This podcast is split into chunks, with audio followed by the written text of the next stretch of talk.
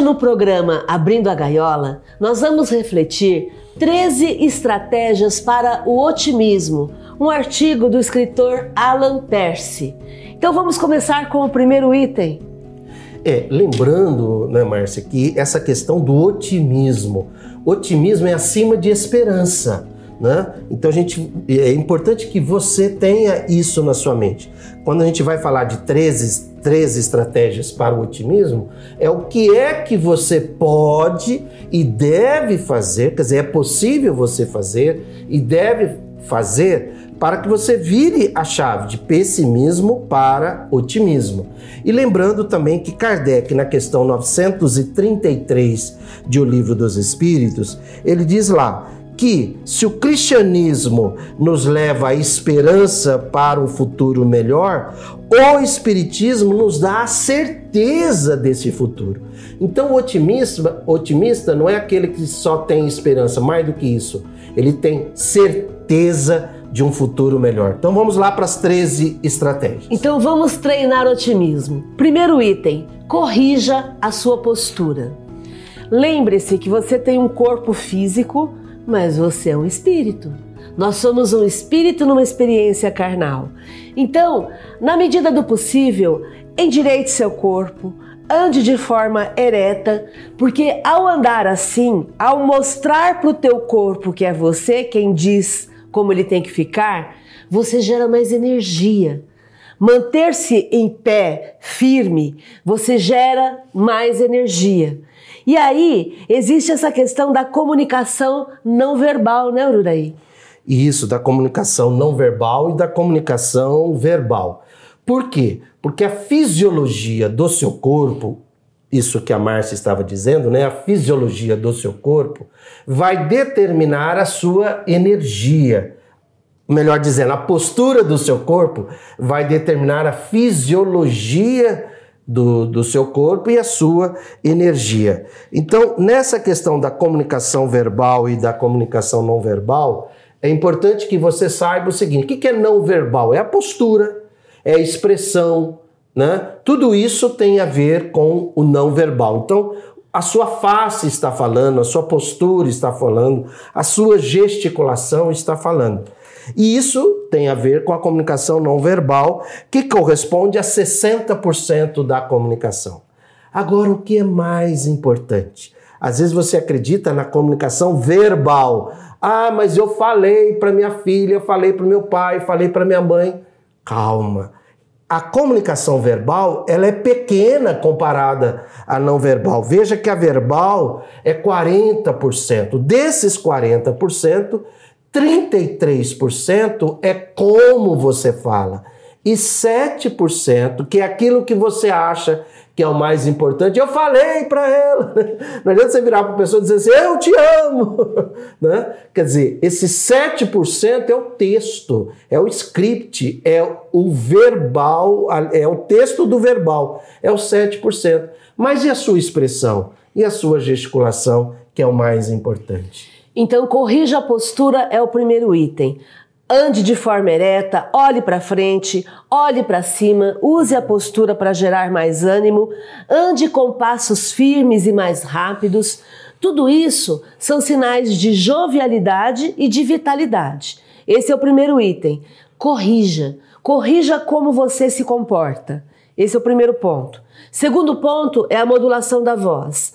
Então, a modulação da voz é o como você fala, é a forma como você se expressa. Então, vai envolver volume, velocidade e timbre. Porque, como nós já falamos no item anterior, na comunicação não verbal, você vai comunicar 60%. Quando você chega no lugar, você não abriu a boca, mas você já comunicou 60%. Os outros 40% vão ser o como você fala e 7% da 33%, você 33% como você fala e 7% é a mensagem. Então entenda uma coisa, é, na forma como você se comunica, você está mudando a, a sua imagem diante de tudo que está acontecendo. E você, então, com um timbre melhor, com um, um volume mais alto, com uma velocidade mais acelerada, você comunica vitalidade, jovialidade e também otimismo. E num diálogo, né, Márcia, que é muito importante na questão do relacionamento, por exemplo, seja de pais para com filhos, seja do relacionamento, o volume baixo, né? Um timbre de voz mais suave, né? não agudo, mais suave, e, e uma velocidade mais devagar, você vai. A, a, a pessoa que está ouvindo vai captar muito mais a sua informação, a não ser que seja uma relação de medo, de poder. Né? Então você vai querer gritar, você vai querer falar rápido, você vai querer impor. Aí é uma relação de medo e poder. Mas se você quer construir um relacionamento feliz, esse volume é necessário. É melhor quando é baixo, uma velocidade devagar e um timbre suave. Né? É, e é interessante porque na comunicação você controla tudo isso. E se você quiser manter esse controle, você vai observando como você vai se comportar. Ou mais baixo, ou mais alto, ou mais agudo, ou mais suave.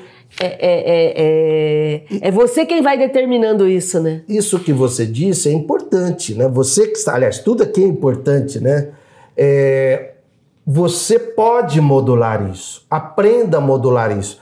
Porque tem, tem momentos que às vezes você vai precisar falar de forma mais rápida, né? Vai falar num volume mais alto. Só que se você é aquele tipo de pessoa que sempre fala assim, você não vai ter é, liderança, por exemplo. Porque a liderança exige essa modulação. Flexibilidade. Essa flexibilidade. E também, se sempre você fala numa velocidade devagar, num volume baixo, num timbre sussurrando, também você não vai ter liderança junto às pessoas com quem você convive. Fica monótono. No, no, fica monótono e não vai, e não vai criar é, a, o otimismo. Né? E o otimismo está em, em você modular isso. Entende? Essa modulação é que vai te dar esse otimismo que a gente está falando. Terceiro ponto Concentre-se na solução e não no problema. Tem pessoas que são especialistas em problema, né, Ururei? Uhum. Tem pessoas que ficam problematizando o tempo todo. No problema, a pessoa entra num looping, girando em círculos sem sair do lugar. Acaba gerando sofrimento, falando daquilo que a aflige. O tempo todo ela está ali em torno do problema. E na solução? Já na solução, a pessoa foca né, no fato. Quer dizer, qual é o fato? O fato, ele é limpo. O fato, todos veem o mesmo fato. Exemplo, aconteceu um, um, uma batida na esquina. Qual é o fato? Um carro bateu com outro. Ponto. Né? Agora, a partir daí, uns podem dizer: ah, o motorista estava embriagado, ah, o motorista estava correndo muito. Tudo isso vai ser uma questão, às vezes, de interpretação para a gente buscar o fato. O solucionador é aquela pessoa que foca no fato. Ele não alucina, ele sai do looping do sofrimento, que aliás é uma coisa que a gente vê muito nos, no pessimista, né, Márcia?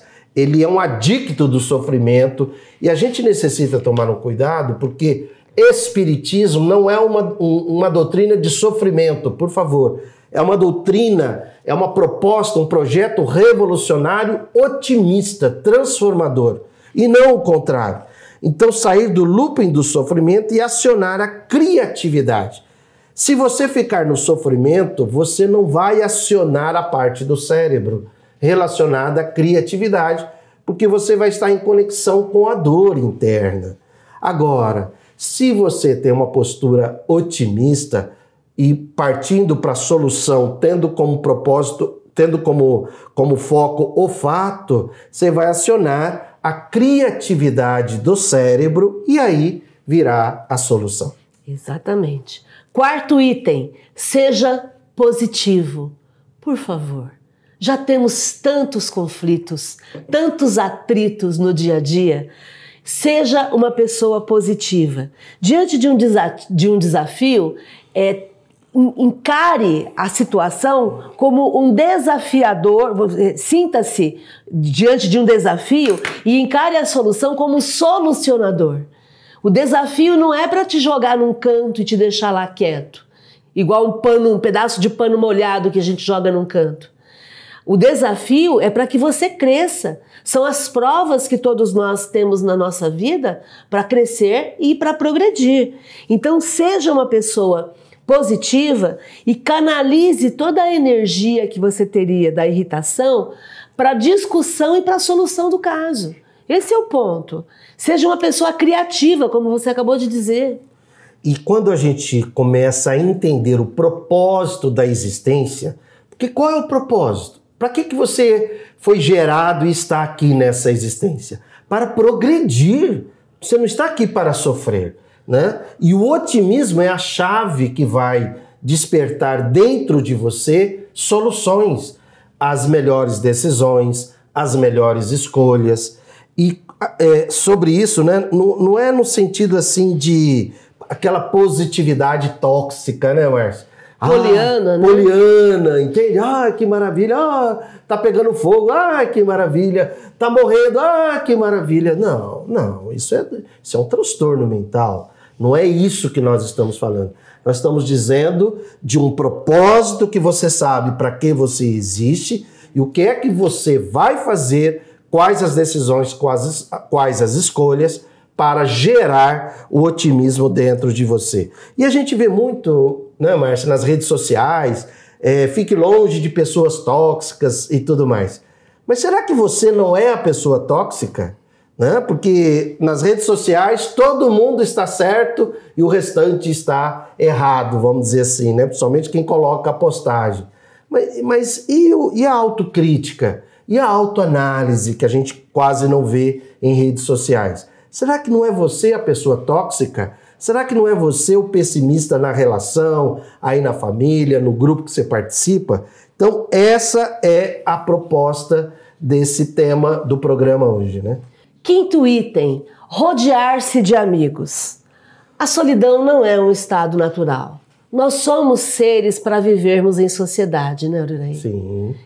Então não faz sentido ficar sozinho, né? É, porque a base de uma sociedade, assim, do, do nosso crescimento espiritual está no relacionamento, né? Relacionamento que começa a pessoa com ela mesma, o intrapessoal, e o interpessoal. Então você necessita, para crescer como pessoa, lidar com pessoas.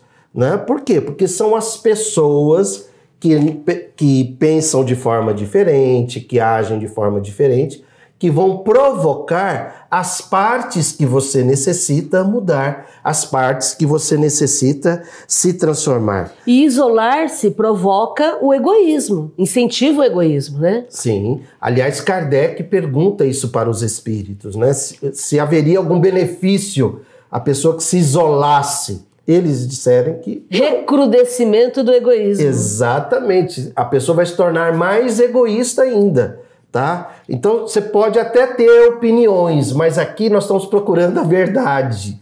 Ah, mas eu gosto de ficar sozinha, sozinho, ok, você é livre. É lógico, não estamos falando daqueles momentos no nosso dia a dia que você escolhe. Agora eu quero ficar sozinha ou sozinho. Por favor, faça isso. Mas não isso para sempre, Exatamente. né? Porque não tem, não tem como. E lembrando, né, Márcia, a diferença entre sozinho e solidão. Sozinho é uma questão numérica, solidão é uma questão emocional. Você pode estar no meio de várias pessoas, quer dizer, numericamente você não está sozinho ou sozinha, mas você pode sentir a solidão e vice-versa também, estar sozinho ou sozinho estar muito bem, muito feliz. E a gente vai recomendar que você tenha cinco grupos sociais, pelo menos o grupo da família, o grupo tra do trabalho, o grupo da religião, o grupo da academia ou do exercício físico, do esporte, o grupo de amigos em geral, e aí você pode ampliar isso do jeito que você quiser. mas pelo menos cinco grupos sociais para rodear-se de amigos. Isso é um estudo que existe. Tá? Quando a gente falou aqui em religião, entenda por espiritualidade. Pode ser, inclusive, teu, teu grupo de ateus, tá? Tá tudo certo. Desde que seja um grupo de pessoas é, e um grupo de, é, diferente de pessoas diferentes do outro, né, Márcia? E fique muito atento, porque existem amigos que roubam energia. Esses de fato não são amigos. Sim. E existem amigos que te trazem conforto, que te acrescentam energia. Então, fique do lado daqueles amigos que te acrescentam e não daqueles que te sugam energia. E não seja também um sugador de energia, né? Ah, quando eu estou perto de fulano, eu fico muito bem eu não sei se o fulano também fica bem. Quando você vai embora, né? Sexto item. Pratique a gratidão. Aqui a gente precisa ter todo um olhar, né? Porque apenas as pessoas que são é, humildes é que conseguem ser gratas. Então a gente entra num outro contexto, né, Ururaí? Sim, porque a gratidão é um valor, né? É um valor que, que que é um valor que identifica uma pessoa com crescimento espiritual. É, faz parte da sabedoria, né? É, a gratidão. E só, conforme a Márcia acabou de dizer agora, só os humildes agradecem. E tem pessoas, é muito simples, tem pessoas que se, se a outra brilhar mais do que ela, ela não agradece. Né? E mal sabe a pessoa que ela está manifestando ali o orgulho e o egoísmo. Então, agradeça. Mais do que isso, gratidão. Por quê? Porque só os humildes agradecem, os, os, arrogantes não agradecem. E ao ser grato, você se identifica com o fluxo venturoso do amor absoluto, porque você aciona a lei da igualdade. Né? E ao acionar a lei da igualdade, o amor aumenta mais ainda junto a você e junto à sua vida, porque aí você está cada vez mais em sintonia com o fluxo venturoso do amor absoluto. Sétimo item: aprenda algo novo. Vá buscar novo conhecimento, vá acrescentar algo na sua vida, porque isso vai contribuir para o teu otimismo. Você sai do lugar, você pratica neuróbica, por exemplo, né, que são exercícios para a prevenção da demência.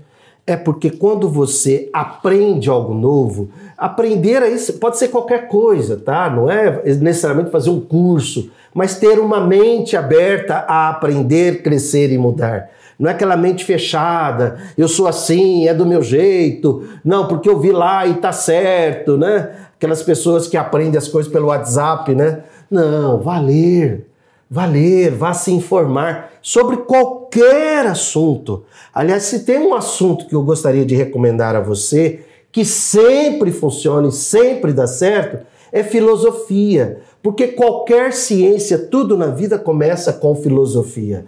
Olha Kardec, né? olha os filósofos que fazem parte da, da, da, da, da revelação do Espiritismo, né? Sócrates, é, Platão, Platão né? Fénelon e outros, né? Santo Agostinho, que era um filósofo. Então, aprenda sobre filosofia que a sua mente vai, vai, se, vai se abrir e nunca mais irá se fechar, né?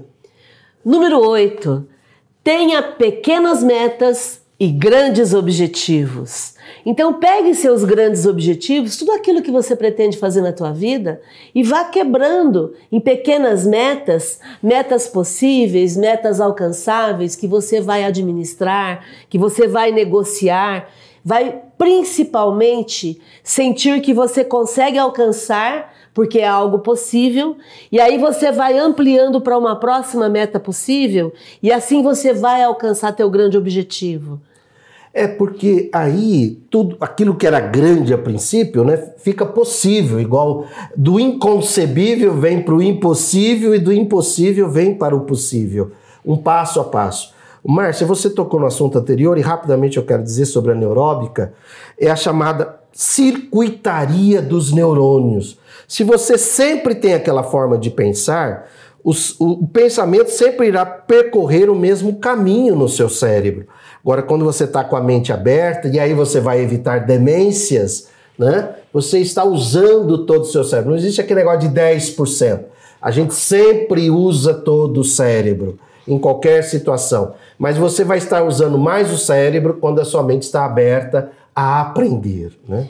Então, no item tenha pequenas metas e grandes objetivos, faça um planejamento e cumpra as etapas, vivendo um dia de cada vez, fazendo passo a passo e alcançando seus objetivos, né? O Sêneca, que foi um filósofo contemporâneo a Jesus, que viveu na época de Jesus, mas não conheceu Jesus, ele, ele foi o primeiro a difundir essa ideia. Viva um dia de cada vez. E hoje a neurociência comprova isso, porque nosso cérebro está programado para viver a cada 24 horas. Então é exatamente isso. Item número 9: viver sem endividar-se. É claro que a gente está num país injusto, né, com regras financeiras completamente questionáveis. É, é claro que a gente está numa sociedade que muitas vezes não percebe o quanto que está não olhando para as pessoas que têm reais necessidades. Mas a educação financeira e uma mente de prosperidade são coisas que a gente necessita falar e necessita treinar. Porque, na verdade, nós vamos criar uma mentalidade diferente. A gente vai fazer um planejamento, aprender a fazer um planejamento para ajustar as nossas despesas e para recuperar o controle da nossa própria vida. Eu acho que esse deveria ser o objetivo, né? E se eu, eu não tenho capacidade, se eu não tenho conhecimento, então eu vou ter que buscar, né? Inclusive Kardec, né, no Evangelho, quando ele fala sobre educação, ele começa abordando essa questão da educação financeira, porque ele teve alguns desafios nesse sentido. Quem assistiu o filme né, entendeu muito bem sobre isso. E a educação financeira, poucas pessoas têm habilidade. O, o desafio financeiro exige tantas habilidades quanto desafios emocionais. Né? E por isso a importância de buscar informação. Hoje em dia, com a internet, é, com algum amigo que de repente tenha mais conhecimento que você, mas procure se informar, procure entender o que está acontecendo e, acima de tudo, não acredite em tudo aquilo que te falam. Vá pesquisar por você e se empenhe em entender como que você pode ajustar essas despesas que você tem e recuperar o controle financeiro da sua própria vida, né? Exatamente. E essa coisa da a essência, né? A natureza está na, na nossa essência, né, Marcia? É, aí é o item 10. Vamos é, lá. Isso. Entrar em contato com a natureza, tá? Porque é, as pessoas ficam muito presas dentro de quatro paredes, dentro do trabalho, dentro da vida, dentro dos afazeres, e elas se esquecem da própria essência, como você estava falando.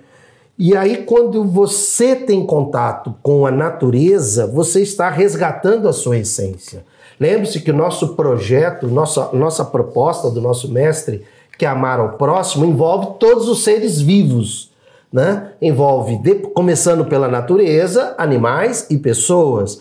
É, e tem gente que ama as coisas, né? Mas e aí não entende por que, que a vida dela vai bem de um lado, mas do outro lado não vai tão bem. Ame as coisas também, mas não é a tua essência. Isso. A tua essência é a natureza e aquilo que te conecta com o que é vivo. Item número 11. Destacar o que é bom e relativizar o que é ruim. Esse ponto é interessante, porque a gente vai trabalhar com a perspectiva é o ponto de vista. É eu começar a olhar para aquilo que tem de bom numa situação e passar a negar, a, a, a não dar tanta importância para aquilo que é ruim naquela situação. Porque isso sempre vai acontecer. Sempre numa situação tem o lado bom e tem o lado ruim. Mas se eu ficar olhando só para o lado ruim, eu vou perder energia, não vou ficar otimista, vou ficar muito pessimista. Lembrem-se do personagem de Hanna-Barbera, quem tem 50 anos de idade e mais vai se lembrar disso. Ó oh, vida, ó oh, azar, ó oh, pensamento, o famoso hard, né? É, que em inglês quer dizer duro, né? O Hard ele tinha essa forma de pensar. Quer dizer, ele já até, até o personagem de Hanna-Barbera sabia que tudo começava no pensamento. Então, é, comece a destacar o que é bom numa situação para que você possa mudar a sua vida de alguma forma. E não confunda ponto de vista com, com a vista de um ponto. Porque a vista de um ponto é uma coisa bem localizada. E aí é interessante, para você poder relativizar o que é bom e o que é ruim, pegue aquela situação e pense assim: daqui um ano, isso aqui vai fazer diferença na minha vida? Essa preocupação que eu estou tendo agora. Ah, eu, eu, eu perdi o meu livro preferido. Daqui a um ano, a falta do livro preferido vai me fazer muita, muita diferença?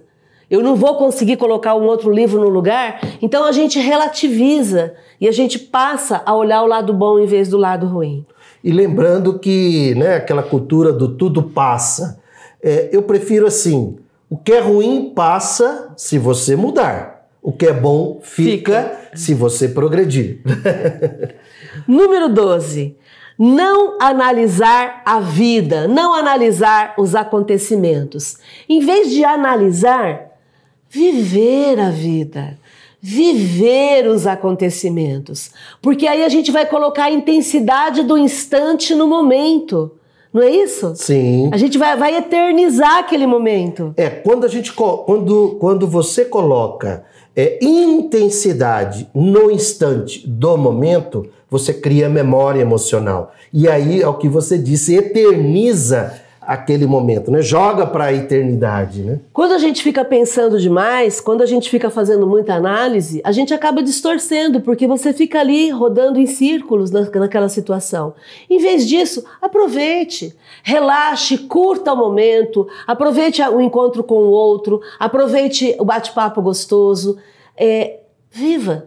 Acho que a ideia é essa, viver. E, e, e, existem momentos que a pessoa fica muito no porquê, porquê, porquê, e de repente é hora de trocar pelo como, né? Por que isso aconteceu? Por que ele falou aquilo? Tá, ok. Será que não é hora de pensar como é que eu vou fazer para mudar isso, né? E aí, o, a dica número 13. Qual que é a dica número 13? Seja proativo. Faça a sua parte. Transforme. Esse é o momento de transformação.